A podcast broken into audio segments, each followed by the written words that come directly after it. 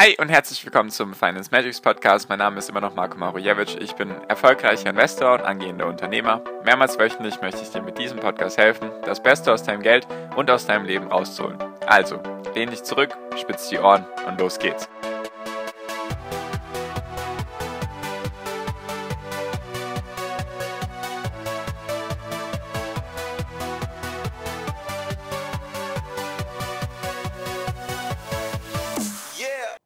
USA wurden deutlich weniger Jobs geschaffen im Mai als erwartet und warum diese schlechte Nachricht gut ist für steigende Aktienkurse. Darüber würde ich gerne heute mit dir reden.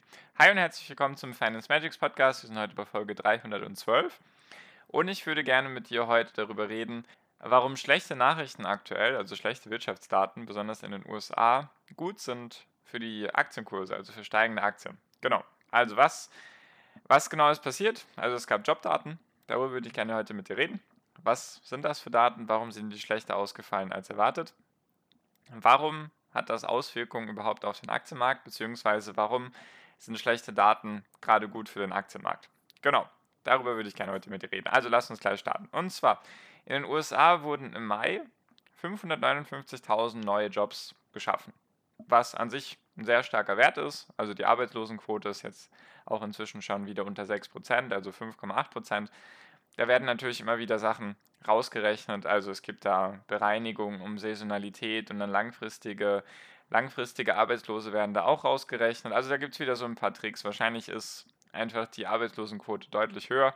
Jedoch gibt es auch einige, wurde auch in den letzten Monaten beobachtet, wahrscheinlich ist das in Europa auch ähnlich, dass sogar sehr viele, die früher oder vor Corona nenne ich es jetzt einfach mal, als Arbeitskraft gezählt hat, dass die jetzt irgendwie weg ist. Also dass sozusagen die Menge der Menschen, die arbeiten können, wodurch ja die Arbeitslosenquote berechnet wird, dass die irgendwie weniger geworden sind. Also ich weiß jetzt nicht gerade genau die Zahlen, nur zum Beispiel, wenn eben weniger Menschen in deiner Statistik vorhanden sind, einfach weil weniger arbeiten könnten, du sozusagen dadurch weniger Arbeitslose hast, weil die, die einfach, also sie sind sozusagen nicht mehr in der Statistik da. Die könnten Davor konnten sie noch arbeiten, deswegen würden sie als Arbeitslose zählen. Jetzt sind sie einfach aus der Statistik draußen, deswegen gibt es jetzt weniger Arbeitslose. Also das, da gibt es schon so ein paar Tricks oder weiß nicht, wie man es nennen soll, statistische Bereinigungen. Für mich sind es eher so Tricks. Also, naja, auf jeden Fall, auf jeden Fall sind es 559.000 neue Jobs gewesen im Mai, was an sich gut klingt. Jedoch waren die Erwartungen deutlich höher. Also es wurden 100.000 mehr Jobs erwartet, also irgendwas um die 660. 1000 Jobs wurden jetzt im Mai erwartet. Was einfach da für schließen würde oder darauf schließen würde, dass es in den USA weiterhin sehr gut läuft, also dass die Wirtschaft einfach stark steigt und dass immer mehr und mehr Leute wieder ihren Job bekommen. Was natürlich das Wichtigste ist für langfristiges Wachstum in der Wirtschaft, damit, also da, damit du eine, du brauchst eine sehr niedrige Arbeitslosenquote, damit deine Wirtschaft steigen kann. Genau. Und warum ist das jetzt gut für die Aktienmärkte?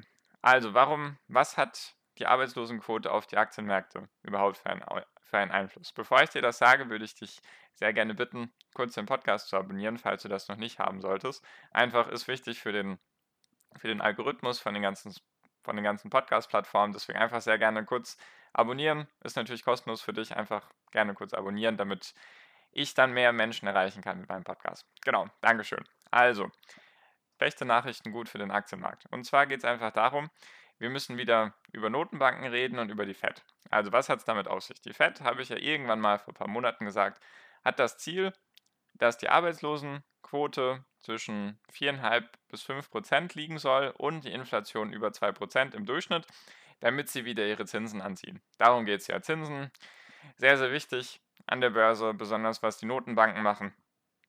Habe ich ja ganz oft schon darüber geredet. Also eigentlich kann man sagen, die Rallye wurde natürlich durch die Notenbanken getragen. Wenn die mehr und mehr Geld in den Anleihenmarkt pumpen, beziehungsweise auch teilweise sogar in den Aktienmarkt ein bisschen, jedoch wenn da mehr und mehr Geld einfach im Umlauf ist, dann muss dieses Geld halt irgendwo hin. Deswegen beobachte ich ganz genau, was macht die Fed, was machen die Notenbanken, also die EZB, was machen eben diese ganzen Programme, die da am Laufen sind. Deswegen ist es auch wichtig, sich Inflation und die Zinsen immer mal wieder anzuschauen, einfach damit man daraus schließen kann, was machen die Notenbanken denn jetzt genau. So, also jetzt haben wir Arbeitslosen, also eine Arbeitslosenquote von 5,8 Prozent und wir haben 560.000 neue Jobs geschaffen. An sich klingt das erstmal gut. Jedoch klingt das weniger gut, als erwartet wurde und deswegen ist die Zinsangst wieder ein bisschen zurückgegangen. Also einfach die Angst für höhere Zinsen. Wie das alles zusammenhängt, ist einfach so, wenn du mehr und mehr Leute hast, die arbeiten gehen, dann hast du logischerweise eine, geringe Arbeit, eine geringere Arbeitslosenquote. Wenn du dann irgendwann bei diesen 4,5 bis 5 Prozent bist, dann ist sozusagen fast eine Vollbeschäftigung da, weil du wirst niemals 100 Prozent erreichen, dass alle arbeiten. Also hast du 4,5 bis 5 Prozent, das ist das Ziel von der FED. Und dann muss auch noch die Inflation über 2 Prozent liegen im Durchschnitt, was aktuell auch sehr wahrscheinlich ist. Dazu kommen wir auch gleich noch. Und wenn das dann passiert, dann haben wir steigende Zinsen. Steigende Zinsen sind schlecht für den Aktienmarkt, einfach weil dann wieder Anleihen und andere alternative Investments, nenne ich es jetzt einfach mal, wieder eine Alternative sind. So, das war jetzt zweimal Alternative, sorry. Auf jeden Fall, andere Investments kommen dann wieder als Option zum Tragen. So. Und was ist jetzt aktuell auch mit Inflation los? Also die Inflation steigt tatsächlich relativ stark. Einfach, was ich auch schon mal erwähnt hatte, einfach weil sehr, sehr viele Leute waren zu Hause eingesperrt wegen Corona und deswegen konnten sie natürlich Geld horten. Jedoch haben wir jetzt einfach ganz viele Lockerungen wieder und die Leute möchten ihr Geld ausgeben, sei es jetzt für Urlaube oder für sonstige Dinge, von mir aus auch für Lebensmittel, einfach sei es drum, einfach mal als Beispiel. Jedoch haben wir aktuell immer noch Probleme mit den Lieferketten. Merkt man zum Beispiel in der, Auto, in der Autobranche mit den Mikrocontrollern, also mit den Microchips, da gibt es große Lieferengpässe. Und deswegen sind da wahrscheinlich auch andere Lieferketten immer noch darunter im Leiden. Besonders auch zum Beispiel Lebensmittel sind teurer geworden, das Öl ist teurer geworden und so weiter und so fort. Wir haben gerade sehr, sehr viel Nachfrage nach Produkten, weil das eine abnormale Situation war mit Corona, dass die Leute eingesperrt waren und ihr Geld nicht ausgeben konnten in dem Maß, in dem sie es wollten. Deswegen mussten sie sparen, weil sie es auch einfach nicht kompensieren konnten mit irgendwie Netflix schauen. Bei Netflix zahlst du halt einmal im Monat was und das kostet dich dann halt nicht mehr. Wenn du dann aber essen gehst oder ins Kino oder sonstige Dinge, dann gibst du mehr Geld aus. Deswegen haben wir jetzt viel Nachfrage und weniger Angebot und deswegen haben wir gerade eine steigende Inflation. Das merkt man auch schon teilweise, dass Lebensmittel teurer geworden sind, Öl eben teurer geworden ist. Also das, das sind die Effekte, die dadurch entstehen. Und deswegen kommen wir tatsächlich den Zielen von der Fed immer näher. Also die Inflation habe ich jetzt gerade keine Zahlen im Kopf, aber die war, glaube ich, in einem Monat ich glaube es war Mai oder April, war in den USA sogar schon bei 3 oder 4 Prozent. Also sozusagen natürlich im, im Verhältnis zum Jahr davor, nicht jetzt irgendwie fürs Gesamtjahr, sondern im Verhältnis zum Jahr davor. Und wenn sich das eben weiter durchsetzen würde, dann hätten wir relativ schnell mehr als 2 Prozent. Und wenn wir mehr als 2 Prozent haben, hat die Fed keine Ausrede, sage ich mal mehr, die Zinsen niedrig zu halten. Was dann passieren würde, wären einfach steigende Zinsen. Das ist sehr schlecht, Erstens natürlich, weil andere Investments wieder Sinn machen und natürlich auch Unternehmen, die stark verschuldet sind, dann dementsprechend mehr, mehr Zinsen zahlen müssen auf ihre Sachen. Also wir haben einen großen, großen Zusammenfluss oder groß, ein, große, große Zusammenhänge. Das sind auch nur einige von der Wirtschaft und wie die Börsen miteinander zusammenhängen. Jedoch sind aktuell sozusagen für steigende Aktienkurse, was uns wahrscheinlich interessiert am meisten, dass die Aktien wieder steigen oder noch stärker steigen oder wie auch immer man es sagen möchte, dass die Daten nicht ganz so gut sind.